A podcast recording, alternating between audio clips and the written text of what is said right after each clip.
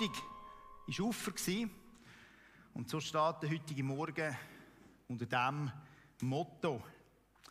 Jesus ist zurückgegangen zu seinem Vater im Himmel. Und ich habe heute Morgen einen Titel gewählt, der nicht ganz selbsterklärend ist, aber ich versuche noch Brücke zu schlagen in den nächsten paar Minuten. Was bleibt, wenn nichts mehr bleibt? Und ich möchte mit euch folgende vier Punkte anschauen. Wir wollen kurz zurückschauen, so im Sinn von, was ist bisher passiert. Dann uffert, die Jünger werden schon wieder verlassen.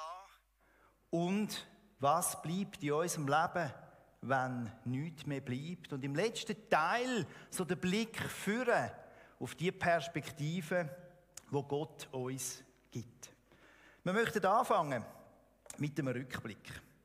Wenn wir so die Geschichte der Jünger anschauen, dann stellen wir fest, vielschichtig, sehr vielschichtig. Auf der einen Seite gehören sie zu den zwölf Schlüsselpersonen, wo Jesus drei Jahre mit ihnen unterwegs war, ganz eng, und sie haben alles hautnah mitbekommen. Ich denke, man darf sagen, sie haben am meisten mitbekommen. Sie sind dabei gewesen, wenn Jesus geheilt hat. Sie sind dabei gewesen bei den grossen Ereignissen. Und Jesus hat sie gelehrt, er hat sie trainiert und er hat sie auf ihre Aufgabe vorbereitet, nachher, wenn er nicht mehr da ist. Und auf der anderen Seite kommen sie den Evangelien auch nicht immer so ganz gut weg. Ihr Weg ist oft gezeichnet von Unglauben, Zweifel und Versagen. Drei Jahre sind sie mit Jesus unterwegs, ein versprochener Retter. Sie glauben, aber sie stolpern auch. Und manchmal haben wir vielleicht die Tendenz, uns ein bisschen lustig zu machen über die Jünger. So im Sinn von, hey, die sind dabei gewesen. Die haben alles hautnah miterlebt. Und trotzdem sind sie voller Zweifel gewesen. Trotzdem haben sie so vieles nicht verstanden. Und dabei möchten wir auch berücksichtigen, im Rückblick ist vieles für uns klar und unmissverständlich. Ganz anders, als wenn man live in einer Situation steht. Wenn man in einer Situation steht, wo man nicht genau weiß, wie die Geschichte jetzt wirklich ausgeht. Und wenn wir ehrlich sind, dann ist das damals so gewesen, aber auch in der heutigen Zeit und in unserem Leben auch so. Corona wird in zehn Jahren in der Retroperspektive ganz anders herkommen, als wo wir live drin sind. Die aktuelle Weltsituation, wo wir im Moment nicht wissen, was als nächstes passiert, wird in zehn Jahren ganz anders wirken. Und wenn ich mir mit diesen Vorzeichen das Leben der Jünger anschaue und ich mich versuche, ein bisschen dort hineinzuversetzen, dann merke ich, hey, da gibt es ja durchaus Parallelen vom Leben der Jünger in mein Leben. Ich weiß, wie die Geschichte von Jesus ausgegangen ist. Ich weiß auch, was Jesus in meinem Leben alles gemacht hat. Und trotzdem sind auch mein Leben, oder ist auch mein Leben immer wieder prägt von Unglauben, Zweifel und Versagen. Da gibt es durchaus Parallelitäten. Und ich möchte euch heute Morgen mitnehmen, so die emotionale Gefühlslage der Jünger. Was ist in diesen wenigen Tagen Ostern, Uffert und Pfingsten passiert? Hochkomprimiert. Jesus ist transparent Er hat angekündigt, was ihm passiert. Matthäus 16. Danach redete Jesus mit seinen Jüngern zum ersten Mal offen darüber, dass er nach Jerusalem gehen und dort von den Ältesten, den führenden Priestern und den Schriftgelehrten vieles erleiden müsse. Er werde getötet werden und drei Tage danach auferstehen. Er hat Karten offen auf den Tisch gelegt, ist transparent gewesen. Die Jünger sind informiert gewesen. Und da in dieser Szene, Vers 22, reagierte Petrus, nimmt Jesus zur Seite und versucht mit aller Macht von dem abzubringen. Mit aller Macht versucht der leitende Jünger, so der Chef quasi von diesen Jüngern, der Fels, Jesus von seinem Auftrag abzubringen. Er sagt, nie darf das passieren. Auf keinen Fall. Jesus wendet sich zum Petrus und sagt, geh weg von mir, Satan. Du willst mich zu Fall bringen. Was du denkst, kommt nicht von Gott, sondern ist menschlich. Unglaublich, was dort emotional abgeht, was da für Spannungsfelder aufgehen, auch zwischen Jesus und seinen Jüngern. Der engste Menschen, wo er mit ihnen unterwegs war. Wenig später wird Jesus hingerichtet. Er hat alles angekündigt, aber irgendwie können sie es nicht verstehen. Irgendwie können sie die Ausführungen nicht wirklich einordnen.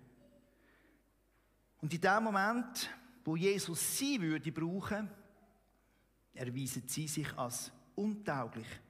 Sie verschlafen die benötigte Gebetsunterstützung im Garten Gethsemane. Sie flüchten, wo er verhaftet wird. Und sie verlönden. Und der Petrus obendrauf tut ihn noch verleugnen. Und nach der Kreuzigung haben sie Angst vor dem, was jetzt kommt, was passiert, vor Verfolgung und sie schließen sich ein. In dem Moment ist für sie eine Welt zusammengebrochen. Die Person, wo sie drei Jahre mit dem unterwegs sind, wo sie ihre Hoffnung darauf gestützt haben, wird hingerichtet, stirbt. Die Person, die sie drei Jahre mit dem unterwegs sind, wo sie so viel erwartet haben von ihm, sicher auch politische Veränderung, wird hingerichtet. Und ich glaube, da ist es ganz, ganz dunkel geworden im Leben der Jünger und von seinen Anhängern. Ein absoluter Tiefpunkt im Leben von denen, die dort eng mit Jesus unterwegs sind. Und dann ist Jesus plötzlich wieder da. Er begegnet ihnen und erklärt ihnen, was da gerade passiert ist. Er gibt ihnen nochmal eine Chance mitzukommen. Er versucht nochmal Verständnis zu generieren. Im Lukas 24 lesen wir, und er öffnet ihnen das Verständnis für die Schrift, so dass sie verstehen konnten. Und er sagt zu ihnen, so steht es in der Schrift, der Messias muss leiden, er muss sterben und drei Tage nachher wieder vom Tod auferstehen. Und in seinem Namen sollen alle Völker zur Umkehr aufgerufen werden, damit sie Vergebung ihrer Sünden empfangen. In Jerusalem soll damit begonnen werden. Er kommt zurück, ist wieder da, man kann ihn wieder anlangen. Er erklärt es nochmal, das, was er schon angekündigt hat, was nicht verstanden worden ist. Und er wäscht ihn auch an den Kopf. Markus 16. Schließlich erschien er den Elf, während sie bei Tisch waren. Er hielt ihnen ihren Unglauben und ihre Uneinsichtigkeit vor und wies sie zurecht, weil sie denen nicht hatten glauben wollen, die ihn nach seiner Auferstehung gesehen hatten. Und peng, müssen wieder einstecken. Nach seiner Auferstehung ist Jesus nach 40 Tagen mit ihnen unterwegs. Was dort so alles genau passiert, das ist nicht exakt überliefert. Und dann kommt Uffert. Wir lesen Lukas Kapitel 24. Jesus führte die Jünger aus der Stadt hinaus bis in die Nähe von Bethanien. Dort erhob er die Hände, um sie zu segnen, und während er sie segnete, wurde er von ihnen weggenommen und zum Himmel emporgehoben. Die Jünger warfen sich nieder und beteten ihn an. Dann kehrten sie nach Jerusalem zurück, von großer Freude erfüllt, und sie waren von da an ständig im Tempel und priesen Gott. Und dann ist er schon wieder weg gewesen. Das haben wir doch erst gehabt. Wie haben sie sich da dabei gefühlt? Kreuzigung und Verstehung, dann ist er da, 40 Tage, und zack, ist er wieder weg. Er lässt sie schon wieder allein. Jetzt könnte man sagen, das Mal vielleicht ein bisschen besser vorbereitet als das letzte Mal. Sie sind sich schon etwas gewöhnt. Obwohl er Kreuzigung ja auch angekündigt hat, ist es doch überraschend gekommen. Aber jetzt ist er wieder weg. Wir lesen da im Lukas, dass sie von grosser Freude, äh, von grosser Freude erfüllt sind. In Matthäus lesen wir, allerdings hatten einige noch Zweifel. Da ist nicht alles gut gewesen. Da sind ein paar dabei gewesen, die doch noch ein Fragezeichen hatten, wo ein bisschen Unsicherheit da war. Wie haben die sich wohl jetzt gefühlt? Jetzt ist ihr Chef schon wieder weg. Das haben wir doch erst gerade gehabt. Jetzt könnte man sagen, die Jünger, die zweimal Verlassenen.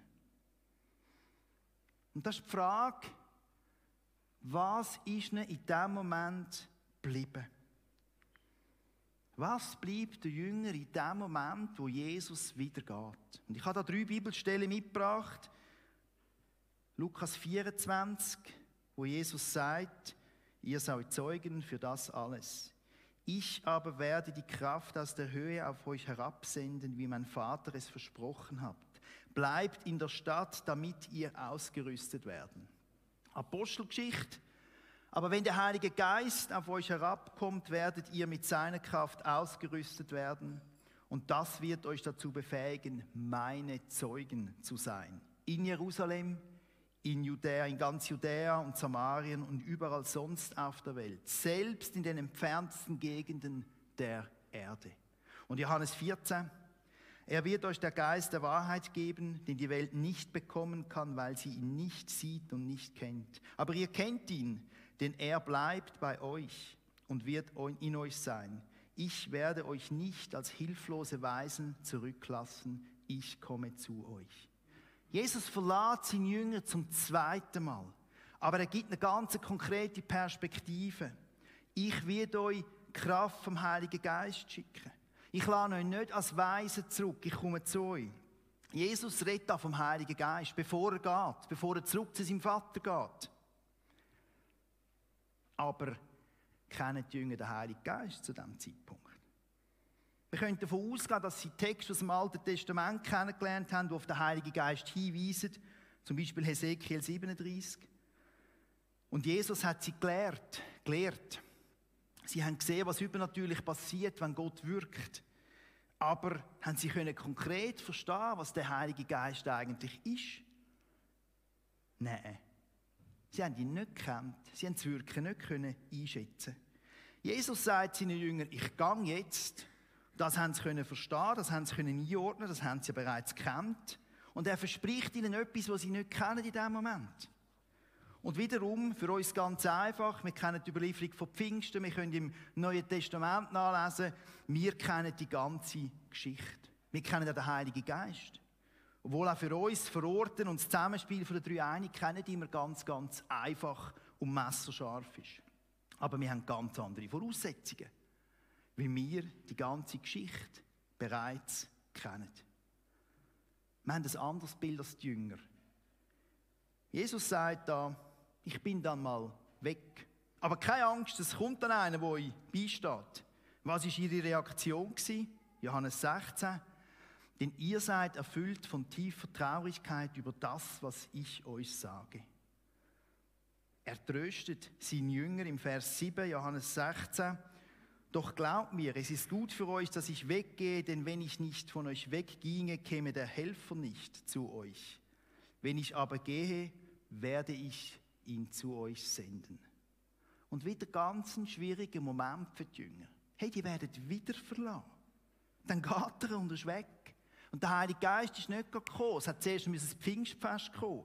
Also die sind jetzt einfach mal schnell allein gewesen. Und wir lesen von tiefer Traurigkeit in diesem Moment bei den Jüngern, aber auch von grosser Freude im Blick auf die Perspektive und von Zweifel. Ganze durchmischte Gefühlslage von diesen Jüngern. Und ich denke, sehr, sehr herausfordernd. Ganz, ganz kurze Zeit passieren nach drei Jahren so einschneidende Sachen turbulente Wochen. Und ich denke, die haben sich die Frage gestellt, was bleibt, wenn nichts mehr bleibt? Ich möchte an dieser Stelle einen Absprung machen in unser Leben und möchte uns selber fragen, was bleibt in unserem Leben, wenn nichts mehr bleibt? Was gibt es für Parallelen von diesen Ereignissen, die wir da von den Jüngern hören, in unserem Leben? Und nochmal, wir kennen die ganze Geschichte, wir wissen, von was Jesus redet. Wir haben den Heiligen Geist. Wir haben den Heiligen Geist, wenn wir Ja gesagt haben zu Jesus, lebt der Heilige Geist in uns. Und doch erkenne ich Parallelen in mein Leben hinein. Ich erkenne in meinem Leben, da ist Unglauben, da ist Zweifel, da ist Versagen. Das, obwohl ich viel mit Gott, viel mit Jesus erlebt habe. Das, obwohl ich in meinem eigenen Leben Segensspuren erkennen darf das, obwohl ich tief in meinem Herzen weiß, es ist wahr. Er ist wahr. Und ich weiß, dass alles, was ich bin und alles, was ich kann, das hat Gott mir geschenkt. Und trotzdem sind da Unglaube, Zweifel und Versagen. Und vielleicht gibt es auch in unserem Leben Momente, wo wir nicht weiter wissen. Wo wir uns wie die Jünger fühlen, verlassen. Was bleibt, wenn alles wegbricht? Die Jünger verlieren Jesus zweimal. Was bleibt in unserem Leben, wenn ein lieber Mensch nicht mehr da ist, wenn wir einen lieben Mensch verlieren? Wenn wir massiv krank werden und nicht wissen, wie es ausgeht? Wenn wir unseren Job verlieren? Was bleibt, wenn die Ankerpunkte in unserem Leben wegbrechen? Und wenn das Fundament in unserem Leben in Bewegung ist und instabil wird und anfängt wegbröckeln? Was bleibt in unserem Leben, wenn nichts mehr bleibt? Und dazu möchten wir an dieser Stelle einen Lebensbericht hören von der Gisela.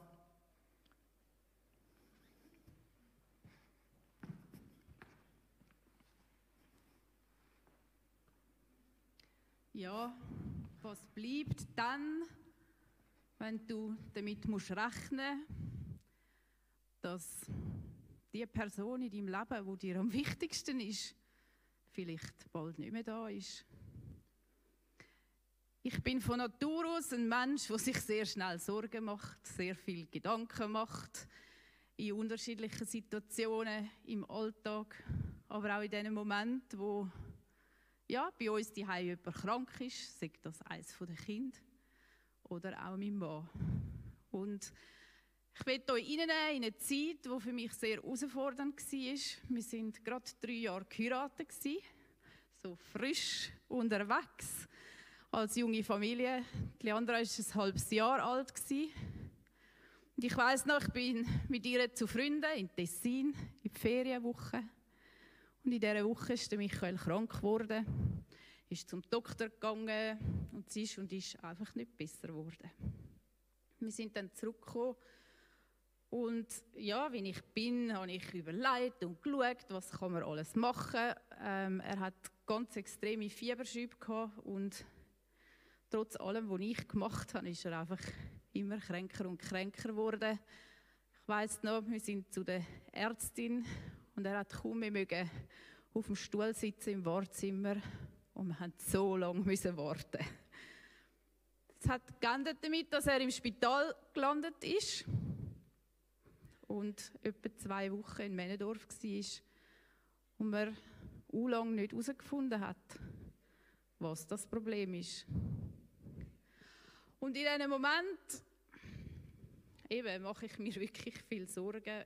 Und ich weiß noch, bin ich an einem Abend heimgekommen bin, alleine in unsere Wohnung, Leandra ins Bett da und einfach vor Gott gekommen bin und ihm mit ganzer Frust rausgerufen habe. Und ich glaube, wir dürfen das. Wir lesen auch in der Bibel immer wieder, auch in den Psalmen, dass wir Gott einfach auch das sollen anlegen, ihm das sagen, wo uns beschäftigt. Und ich weiß es nicht mehr genau, aber ich habe das Gefühl, ich habe wirklich zu Gott geschrauen und habe ihm auch meine Gefühle und meine Gedanken, dass ich eigentlich noch nicht bereit bin, allein mit einem Kind äh, weiterzuleben, ich habe ihm das einfach alles vor seine Füße gerührt. Es hat mir gut getan, bei ihm können abladen Und es hat auch etwas verändert, dass ich gewusst habe, ich kann das jetzt einfach Gott übergeben. Und ich glaube, was mir geholfen hat, ist ganz viele Sachen, die ich viel früher schon auf dem Weg mit Gott mitgenommen habe, in meinen Rucksack und wo ich gefühlt habe. Eins ist zum Beispiel der Psalm 91, wo ich, wo ich konfirmiert worden bin, da in dem Haus inne. Ja, als mein Spruch kann mitnehmen, wo so vieles drinnen steht, dass Gott uns, dass er immer bei uns ist dass er uns beschützt, dass er uns trägt. Und ein Lied zum Beispiel ist mir auch immer wieder nachgegangen. Es sind viele Lieder. Ihr wisst, Lieder sind für mich wichtig und ich glaube, dass Wort aus der Bibel, aber auch Lieder uns in diesen Situationen helfen. Und es ist ein ganz altes Lied wo ich Kind war, ist das mein Lieblingslied. Es heißt auf Adlers Flügel getragen. Und dort ist so das Bild von Gott drinnen, dass wir dürfen unter seinen Flügel geborgen sein, dass wir aber auch auf seinen Flügel bewahrt sind, dass uns das Ruhe gibt. Und egal, ob es jetzt u und runter geht, dass wir unter den Flügel Frieden haben und über den Flügel Kraft ist. Und ich glaube, diese Sachen wirklich in dem Moment, wo du nicht weißt, wie es weitergeht, ja, wo du musst damit rechnen, dass vielleicht das Schlimmste, was du dir nicht wünschst, eintrifft. Einfach zu Gott zu kommen und ihm zu sagen, hey, ich vertraue dir. Und wie wir es auch im einen Lied gesungen haben, du bist mein Fels und egal was kommt und egal wie es rauskommt, will ich wirklich bei dir sein, bei dir bleiben. Ihr wisst alle, dass knapp 20 Jahre später wir noch mal eine ähnliche Situation hatten und Michael nochmal krank war, auch für eine längere Zeit. Und ich glaube, dass Gott ja, das erste Mal schon auch gebraucht hat, dass ich schon mit viel mehr Ruhe und Vertrauen einfach auch durch die schwierige Zeit durchhaben können. Etwas, wo mir oder uns aber auch wichtig geworden ist, ist wirklich auch das gemeinsame Gebet miteinander. Und wir haben vorher gehört, Gott hat den Jüngern nachher auch den Heiligen Geist gegeben. Und ich weiß noch, wo wir ja, im 19. im Spital sind, habe ich irgendwann wirklich so fest auch den Eindruck bekommen, jetzt brauchen wir ein Heer von Bettern, die einstehen. Und ja, seitdem gibt es einen Gebetschat, den der Michael dann hat und ich bin überzeugt davon, dass die Gebete wirklich erhört worden sind. Und das Gebet, gerade auch in diesen Situationen, uns kann Kraft geben und uns einfach auch zusammenschweißt. Und darum möchte ich dich wirklich ermutigen, wenn du in so einer Situation bist oder irgendwann in deinem Leben reinkommst, such Gott, such seine Nähe, vertraue ihm, weil er gibt dir Ruhe und Geborgenheit, auch wenn es stürmt. Und er gibt dir Kraft. Und such dir Leute, die mit dir zusammen durch die Zeit durchgehen und mit dir zusammen beten.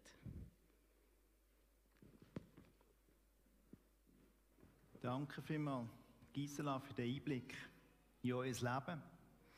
Ich bin überzeugt, dass noch ganz, ganz viel da aus dem Saal jetzt etwas könnte dazu beitragen Und du hast bereits die Überleitung gemacht. Im letzten Teil, wenn wir den Blick führen richten auf Perspektiven, wo Gott uns gibt. Du hast bereits Impulse gesetzt, genau in diese Richtung. Nochmal ein Blick zu den Jüngern. Aus meiner Sicht hat die Geschichte der Jünger nachher ein Happy End gehabt. Ein Stück weit.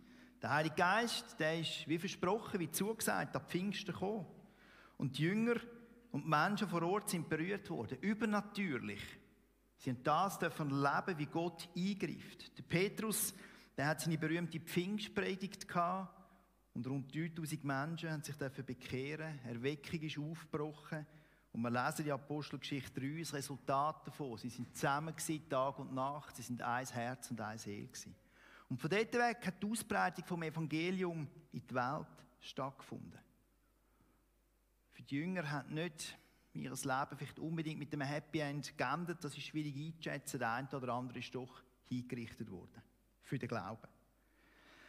Und die Jünger haben in diesem Moment, von diesen Tagen, von Ostern, Kreuzigung und Verstehung und Uffert und Pfingsten, sie haben den Moment müssen aushalten, vom zweimal verlassen sein.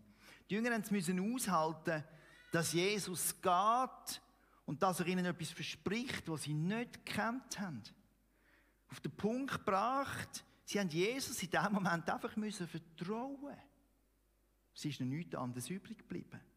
Und wichtig, Jesus hat sich an das gehalten, was er ihnen versprochen hat. Das, was er ihnen zugesagt hat, ist auch wirklich eingetroffen. Und da schließt sich der Kreis zu unserem Leben. Das, was Jesus, das, was Jesus, äh, das, was Jesus und Gott uns zusagt für unser Leben, das gilt auch. Seine Zusagen sind unwiderruflich da.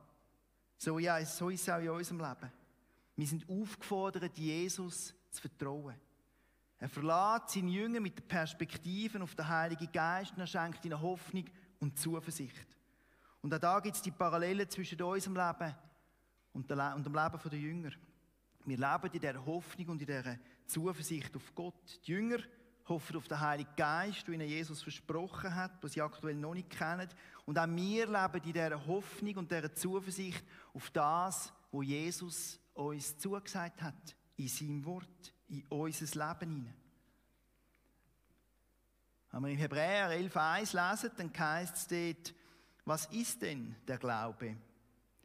Er ist ein Rechnen mit der Erfüllung dessen, worauf man hofft, ein Überzeugtsein von der Wirklichkeit unsichtbarer Dinge. Was bleibt, wenn nichts mehr bleibt? Was bleibt in deinem Leben, wenn du dich verlassen fühlst? Es bleibt der Blick und das Vertrauen auf Jesus, auf seine Liebe, auf seine Kraft und auf all seine Zusagen für dies Leben. Es bleibt der Blick zurück auf das, was du mit Gott erlebt hast. Gisela hat vorher gesagt, das zweite Mal krank sein, da hat sie zurückschauen, auf 20 Jahre zurück und hat Gott vertrauen, dass es gut kommt und dass sie treit ist. Es bleibt dir das Vertrauen auf das übernatürliche Eingreifen von Gott, von Jesus. In die Situation, in der du jetzt gerade bist. Dein Vertrauen, dass in diesem Moment in dieser Situation jetzt etwas Übernatürliches passiert und dich aus dieser Situation rausrettet. Er ist unsere Zuversicht und unsere Hoffnung. Und ich habe ein paar Bibelverse zusammengestellt. Die gehen wir jetzt alle durch, dann wird es dann vier sein. Ich habe ein paar Bibelstellen mitgebracht und ihr könnt sie füttern, ihr könnt mir auch ein Mail schreiben und ich schicke sie euch, wo uns Hoffnung und Perspektive geben in solchen Situationen wo uns Gott einfach unmissverständlich zusagt, hey, ich bin für dich. Ich bin da. Ich schenke dir Hoffnung, ich schenke dir Zuversicht. Ich möchte ein paar rauspicken und ein paar lesen. Hebräer 10. Wir wollen an der Hoffnung festhalten, zu der wir uns bekennen und wollen nicht schwanken, denn Gott, der die Zusagen gegeben hat, steht zu seinem Wort. Zack. Er steht zu seinem Wort. Aber alle, die auf den Herrn vertrauen, bekommen immer wieder neue Kraft.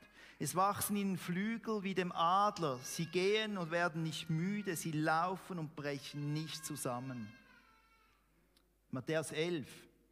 Kommt her zu mir, alle, die mühselig und beladen seid. Ich will euch erquicken. Micha 7. Ich aber schaue aus nach dem Herrn und warte auf den Gott, der mir hilft mein Gott wird mein Rufen hören. Und Römer 5 nach, unsere Hoffnung aber wird uns nicht enttäuschen. Denn dass Gott uns liebt, ist uns unumstößlich gewiss. Seine Liebe ist ja in unseren Herzen ausgegossen durch den Heiligen Geist, den er uns geschenkt hat.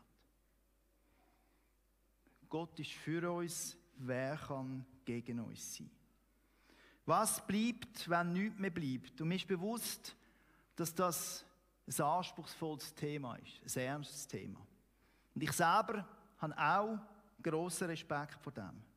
Wir haben Menschen da in unserer Kirche, die Ehepartner verloren haben, die Kinder verloren haben, die nahestehende Menschen verloren haben. Wir haben Menschen unter uns, die krank sind, auch chronisch krank sind. Wir haben Menschen unter uns, die mal ganz, ganz fest krank sind, knapp am Tod vorbeigegangen sind. Wir haben Menschen mit beruflichen Herausforderungen und mit anderen Herausforderungen. Das Leben ist nicht immer ein Zuckerschleck. Und ich bin mir bewusst, dass es nicht einfach langt, in so herausfordernde Lebenssituationen zehn Bibelvers reinzugeben. Und je nachdem, wie du die liest und je nachdem, wie du losisch mit welchem Ohr, schwingt da vielleicht noch ein bisschen mit. Du musst einfach nur glauben. Wenn du dich in einer Situation befindest jetzt, wo du dich fragst, was bleibt, wenn nichts mehr bleibt, dann will ich dich ermutigen, Unterstützung zu holen von jemandem, den du gut kennst, von jemandem, wo du Vertrauen hast. Wir sind da in einer Kille, wo es Menschen hat, die bereit sind, mit dir den Weg zu gehen. Den Weg zu gehen, durchs dunkle Tal zu durch. Wir helfen einander gegenseitig. Wir brauchen einander. Wir sind gegenseitig stützen. Du darfst dich auch bei jemandem von der Gemeinsleitung melden. Ich möchte dir einfach den Mut zusprechen, in dieser Situation nicht allein zu bleiben. Was bleibt, wenn nichts mehr bleibt, ist schwierig und anspruchsvoll. Und manchmal schafft man es allein nicht mehr. Und ich möchte dir einfach Mut zusprechen, da Hilfe zu holen. Ich möchte noch vier Fragen mitgeben für die nächste Woche, um darüber nachzudenken. Siehst du Parallelen zwischen den Jüngern und deinem Leben? Was bleibt dir, wenn nichts mehr bleibt? Vertraust du Jesus, dass er das hebt, was er dir auch in der Bibel zugesagt hat? Und wer steht dir bei, wenn du in einer schwierigen, herausfordernden Lebenssituation bist? wenn heute Morgen noch jemand ein Gebetsanliegen hat, etwas möchte.